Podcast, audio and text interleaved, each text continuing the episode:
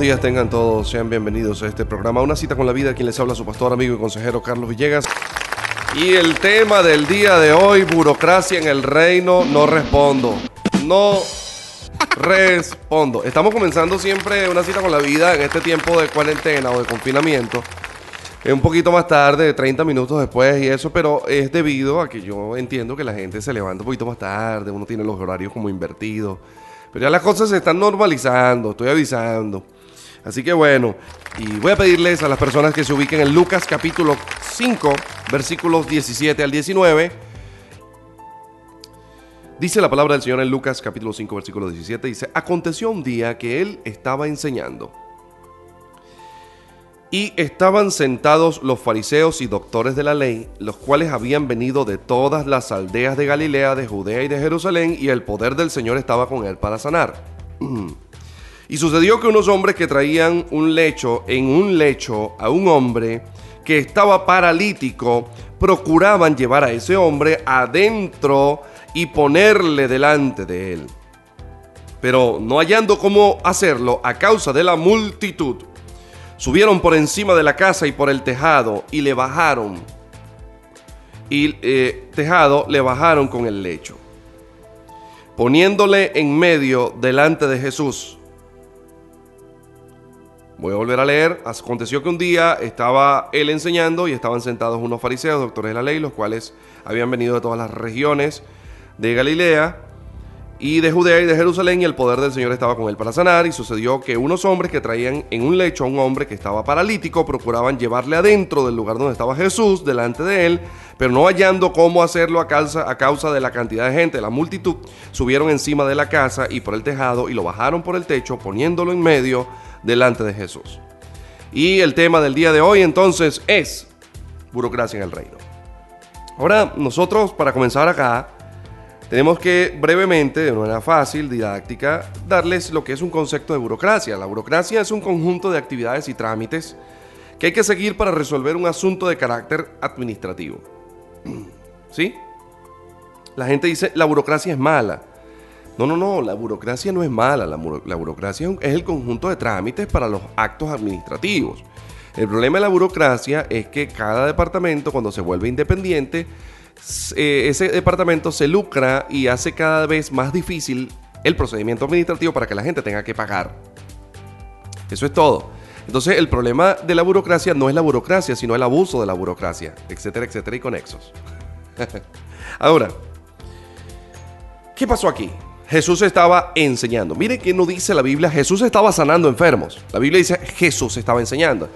Y de inmediato vemos el panorama en primera fila estaban fariseos y doctores de la ley. No dice había una multitud de gente normalita del barrio, no, no. Dice, estaban los fariseos, estaban los doctores de la ley. Era una multitud de fariseos, doctores de la ley. Es probable que hubiesen otro tipo de personas, pero en perspectiva y mirándolo desde un ángulo, los que estaban ocupando los primeros asientos de la enseñanza que estaba dando Jesús eran fariseos, y doctores de la ley, entiéndase que esa palabra más que todo se refiere a escribas. Doctor de la ley. Ahora, Jesús estaba enseñando dentro de una casa. Estos hombres hacían un anillo, un anillo muy fuerte alrededor de Jesús y se convertía en una forma de burocracia. La gente quería llegar a donde estaba Jesús, pero este grupo de fariseos y doctores de la ley no dejaban que las personas llegaran a Jesús. Esto se va a poner bueno. Ahora, Jesús estaba enseñando en una casa y aquellos que le rodearon quizás dijeron, bueno, este Jesús es de nosotros. Nosotros lo encerramos aquí, le hacemos un anillo y Él va a enseñarnos nada más es a nosotros. No importa si los demás se están muriendo, no importa si está paralítico, a mí me importa, este Jesús es de nosotros. Yo creo que en primer lugar, una de las cosas que debemos comprender es que Jesús no es particularmente de nadie. Jesús es el dueño de todas las cosas, pero nadie puede decirse o decir que Él es el dueño de Jesús y que si no estás cerca de mí, junto a mí o bajo mi cobertura, tú no tienes a Jesús. Jesús está en el corazón de aquel que le acepta, no de aquel que está bajo la cobertura de o bajo la iglesia de o no. Ahora, este comportamiento sectario es característico del fariseísmo. Usted va a reconocer un fariseo por su manera de hablar. Los fariseos del 2020 son personas que, cuyas palabras incluyen veneno. Ellos nunca están conformes con ningún ministerio. Por ejemplo, ellos te van a hablar de un ministerio, ponte de aquí de, Maracay, de, Venezuela o de Aragua o de fuera del mundo y te van a decir, sí, vale. Tú le dices, mire, ¿qué opinas tú de tal predicador? No, vale, tal predicador es, claro, es excelente, pero tienes que tener cuidado, ¿viste? Porque tú sabes que ese tipo, eh, él no es malo, pero hay cosas que dice, bueno, pues sabes, y mira, y él como que contradice, ¿viste? Es un pelito hereje. Entonces, él te lo disimula pero dentro de sus palabras siempre hay fariseísmo. Todo fariseo atenta contra el propio cuerpo. Todo fariseo siempre va a hablar mal de otro ministerio, sobre todo si ese ministerio está por encima de él. Lo que yo quiero que usted entienda es que habían fariseos y doctores de la ley y también quiero enseñarles a poder detectar quién es fariseo entre ustedes. Fariseo es aquel que, que piensa que porque tiene la palabra de Dios o estudió o esto o aquello es más que los demás. No solamente eso, sino son personas que viven dobles discursos. Son personas que hoy eh, te dicen, sí, vale, tú tienes que ser correcto, pero en privado no son correctos. No son integrales. No son personas que definitivamente podamos decir que tienen una moralidad absoluta. Yo soy de los que digo, la gente que me conoce sabe que yo soy así en la calle y sabe que yo soy así en mi casa. Si a alguien no le parece, bueno, esta es mi personalidad. De manera que lo que trato de decir es que el fariseísmo siempre tendrá dos caras, una cara blanqueada y una cara podrida una cara que es eh, sepulcral y otra, otra cara que es bonita. Yo lo que quiero explicar es que las actitudes fariseas hacen que aquellos hermanos que vayan a la iglesia se ponen bien bonitos, bien chévere, son bien chéveritos y entonces gloria a Dios, aleluya, varón, santo, ah, sí hermano, quitamos, aleluya, santo, gloria, quitamos, varón. Y de repente en la casa grita, maldice y dice grosería y es tremendo. Entonces tú dices, ya va, eh, eh, eso es fariseísmo. Fariseísmo es cuando un pastor le impone cargas a una oveja que él mismo no puede llevar. No te masturbes y él vive masturbándose. ¿Qué es lo que está pasando? O sea, porque tú le dices a alguien no lo hagas cuando tú lo estás haciendo. El fariseísmo te hace ponerle cargas a las personas que tú mismo no estás llevando. Ahora, Jesús estaba rodeado de una cantidad de gente farisea. Los fariseos fueron los, los creadores de una ley conocidísima que se llama la Mishnah. He tenido la oportunidad de leerla y es impresionante. A veces hasta me río y digo, wow, qué impresionante este, este complemento de la, de la ley que estas personas hicieron. Esto es increíble, la cantidad de normativas, hasta manera. Mira, es una forma que ah, te explican hasta cómo lavarte las manos. O sea, una cosa impresionante. Entonces tú dices, ellos llenaron, escuche bien, ellos llenaron el reino de los cielos de normativas burocráticas, de trámites y papeleos para poder acceder. Pero cuando Jesús se instala en la cruz, y digo que se instala porque voluntariamente lo hace. Jesús eliminó el papeleo rasgando el velo desde arriba hacia abajo. Y yo no quiero que usted aprenda a conocer a un fariseo. El fariseo va a agarrar cualquier discurso de cualquier persona, va a agarrar lo que le conviene y va a decir, mire, este es un falso. El fariseo siempre está buscando mirarle las cinco patas al gato cuando realmente tiene cuatro. El fariseo siempre va a buscar hablar mal. Yo quiero que la gente entienda que el espíritu fariseo siempre habla mal de los hermanos, siempre habla mal de los pastores, siempre habla mal de los líderes, siempre habla mal de la gente. Usted tiene que reaccionar, usted tiene que aprender a conocer un espíritu fariseo donde lo vea. Y no solamente eso, sino que una vez que usted detecte que este es un fariseo, baje de la Santa María, no lo deje pasar, no lo deje seguir hablando, no lo deje seguir compartiendo, porque Jesús le dijo a sus discípulos, mire, yo quiero que se guarden de la levadura del fariseo, porque el que te dice algo pequeño y eso pequeño que te dice te envenena el corazón. De repente tú tienes rato viendo las palabras de un ministro en internet, de un pastor, de whatever, en la televisión, y de repente viene ese hermano fariseo, porque es fariseísmo, y te dice, o escuchando las palabras de tu propio pastor, de tu propio líder en la iglesia, y viene un fariseo de esto y te dice, sí, pero tienes que tener cuidado, ¿viste? Porque ahí en esa iglesia, ahí, en esa iglesia, se cortan el pelo. O ahí, en esa iglesia, los líderes tienen que ser calvos. Cuidado. Cuidado. Pero te lo digo porque te amo, no porque te odio. No es porque te odio, es porque te amo, porque Porque tú sabes que acá en España entregamos el corazón, lo entregamos todo. Todo a ver. Y entonces tú, ¿verdad? Y ya, y de repente vuelves a ir a la iglesia y ves al hermano allá calvo y tú dices, sí, es una secta de la secta de los calvos. Te envenenan. Estoy poniendo ejemplos así tontos para no ir puntualmente contra nadie. Pero usted, usted sabe exactamente de qué tipo de persona le estoy hablando. Todo fariseo quiere hacer a Jesús particular de él, de uso particular. Quieren sacarle, un, como a los vehículos, un carnet de circulación que diga uso particular, no uso público. Jesús no es de uso particular. Él mismo dijo, nadie puede encender una luz y esconderla debajo de la cama o taparla con un envase, un almud. No puedes porque definitivamente yo no soy de uso particular, no me limito a las paredes de una iglesia, no me limito a la cobertura de un hombre.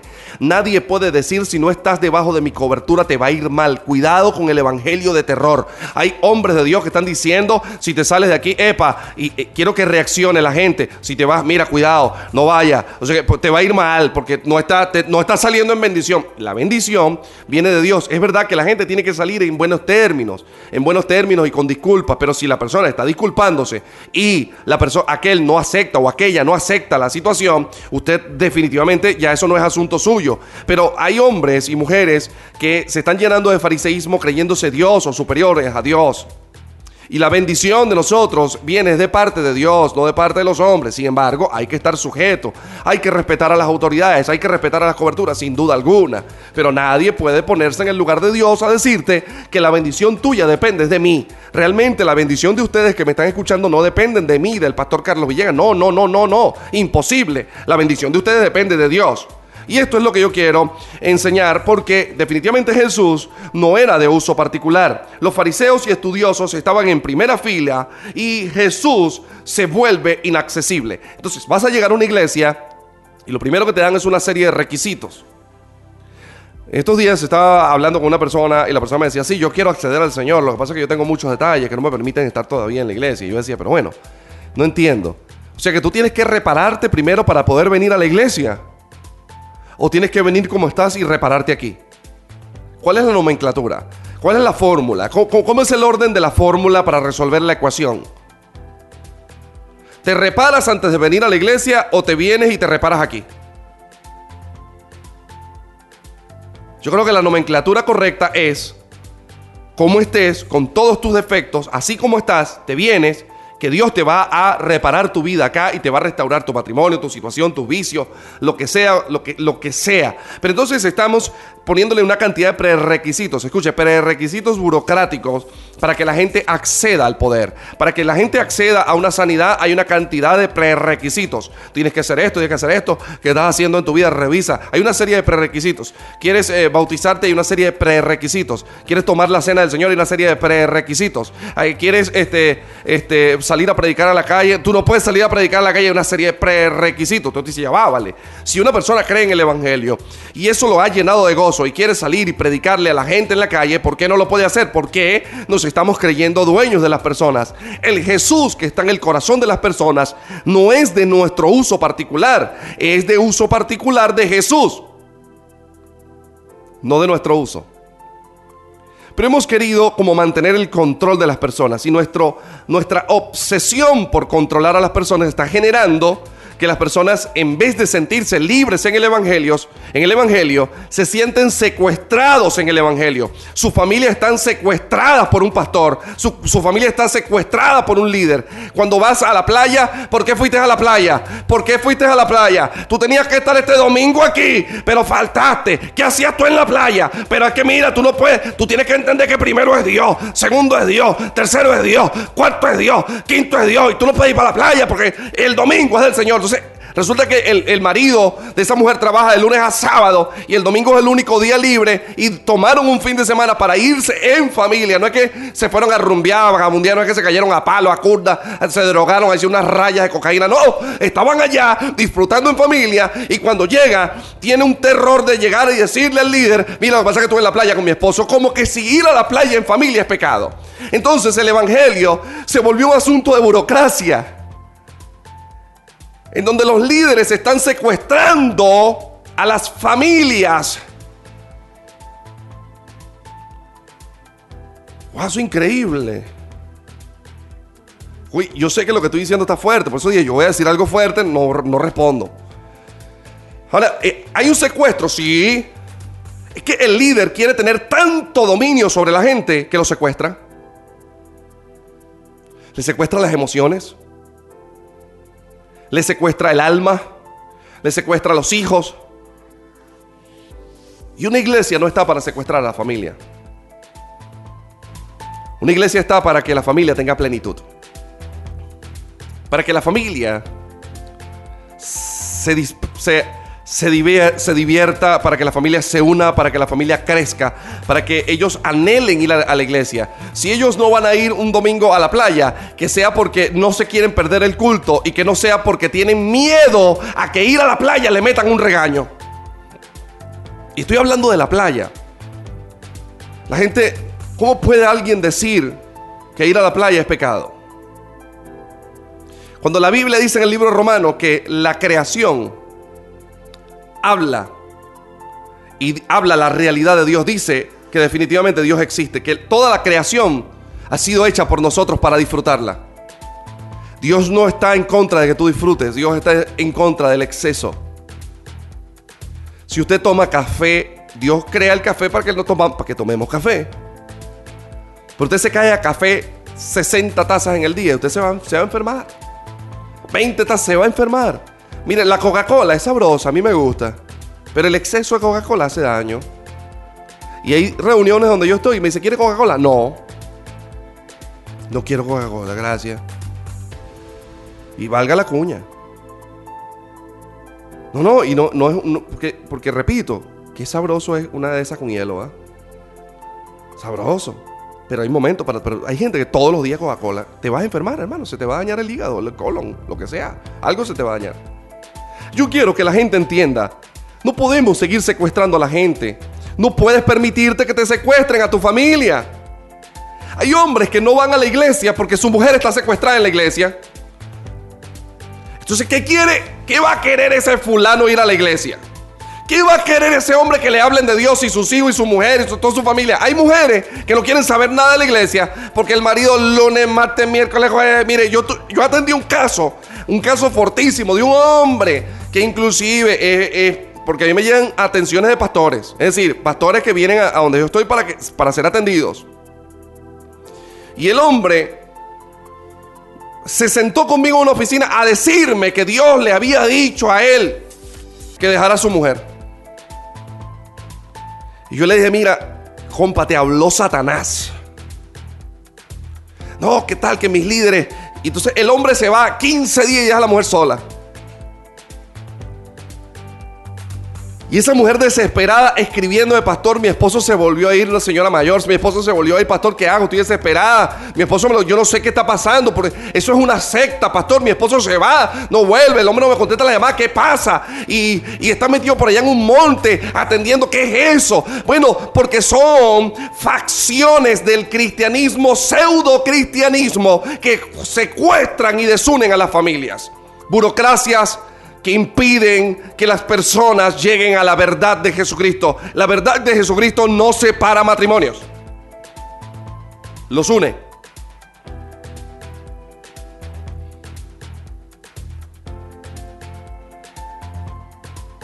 Ahora se vuelve un Jesús inaccesible.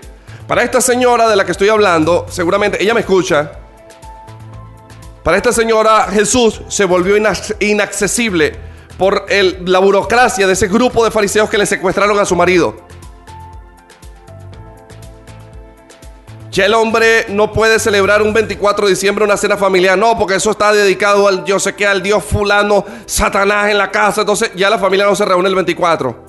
Entonces viene un 31, no, que ese es el nacimiento del dios sol, que no sé qué, qué tal, que no, que el 31, no, pum, pum, no, que no me pongas el arbolito, que no pongas, ¡pam! Secuestraron también la Navidad.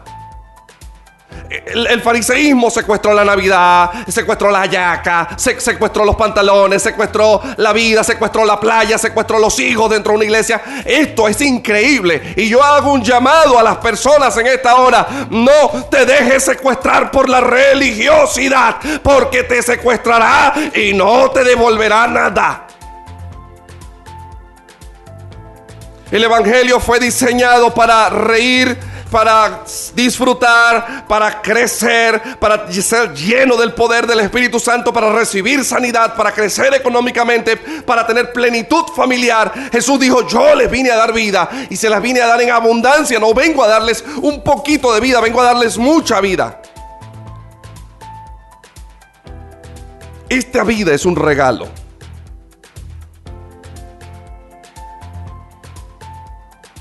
Porque para un fariseo, le importa más su puesto burocrático que la necesidad de la gente.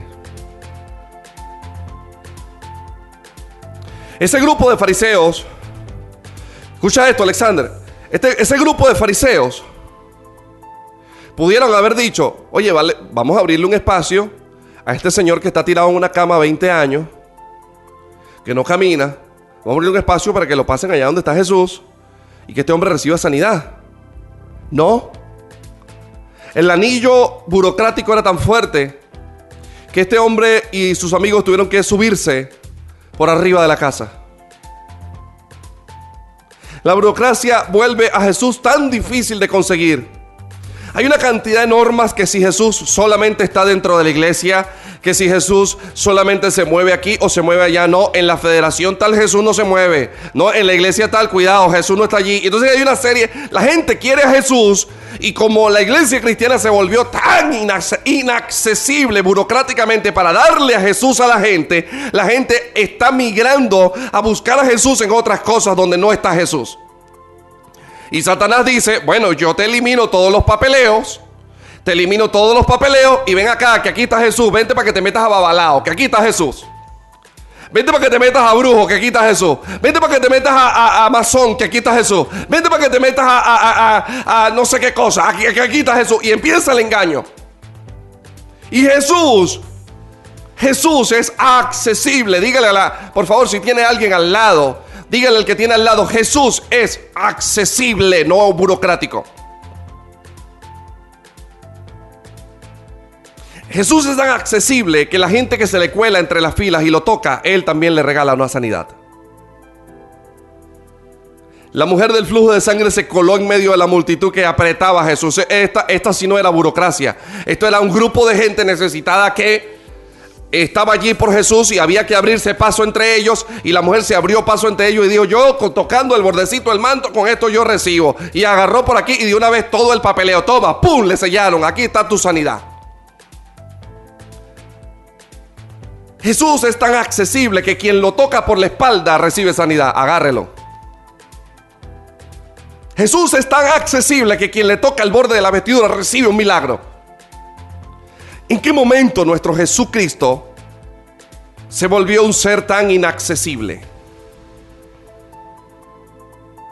Quiero que la gente reaccione porque nos han secuestrado. Dice que Jesús caminaba ese día estaba allí en esa casa y dice que estaba que el espíritu de Dios estaba con él para sanar. Ya la gente sabía que Jesús iba a empezar a hacer milagros, pero el grupo de fariseos, el grupo de fariseos que estaba allí no permitía y ninguno tuvo la delicadeza de abrir un espacio para el enfermo. Donde hay fariseísmo, agarre esto, agarren esto, anótelo, póngale fecha. Donde hay fariseísmo, los enfermos no tienen chance.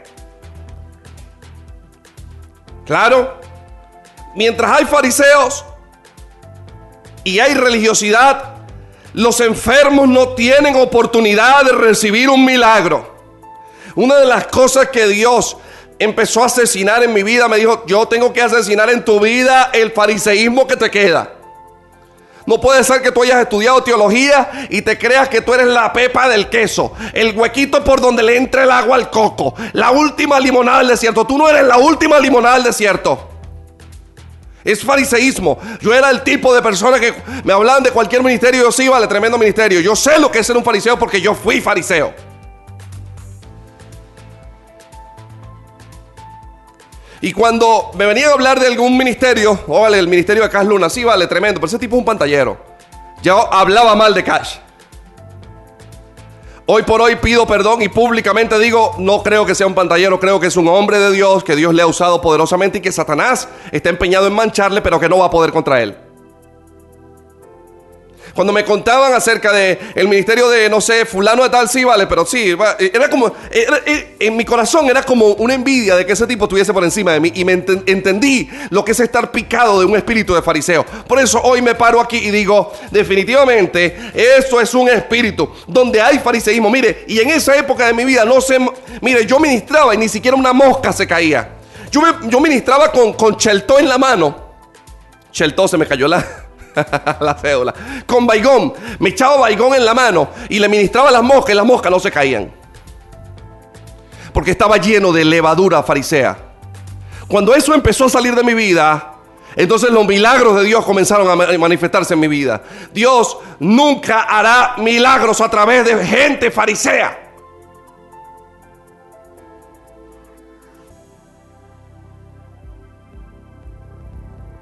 Dios te dice, Estoy terminando. Sube por encima de la casa.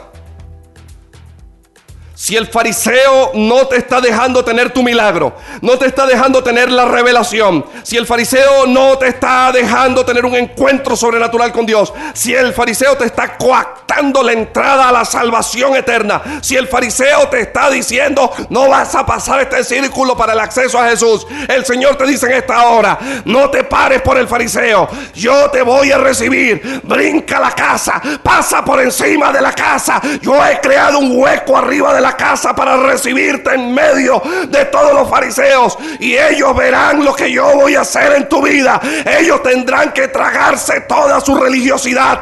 Ellos tendrán que aguantarse el ver que te voy a perdonar tus pecados. Te voy a levantar y te voy a decir, toma tu lecho y camina. Dios te ha llamado en este tiempo para que saltes el, la burocracia del fariseísmo.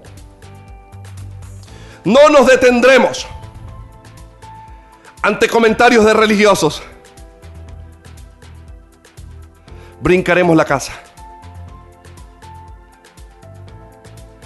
Repita después de mí, ningún fariseo religioso,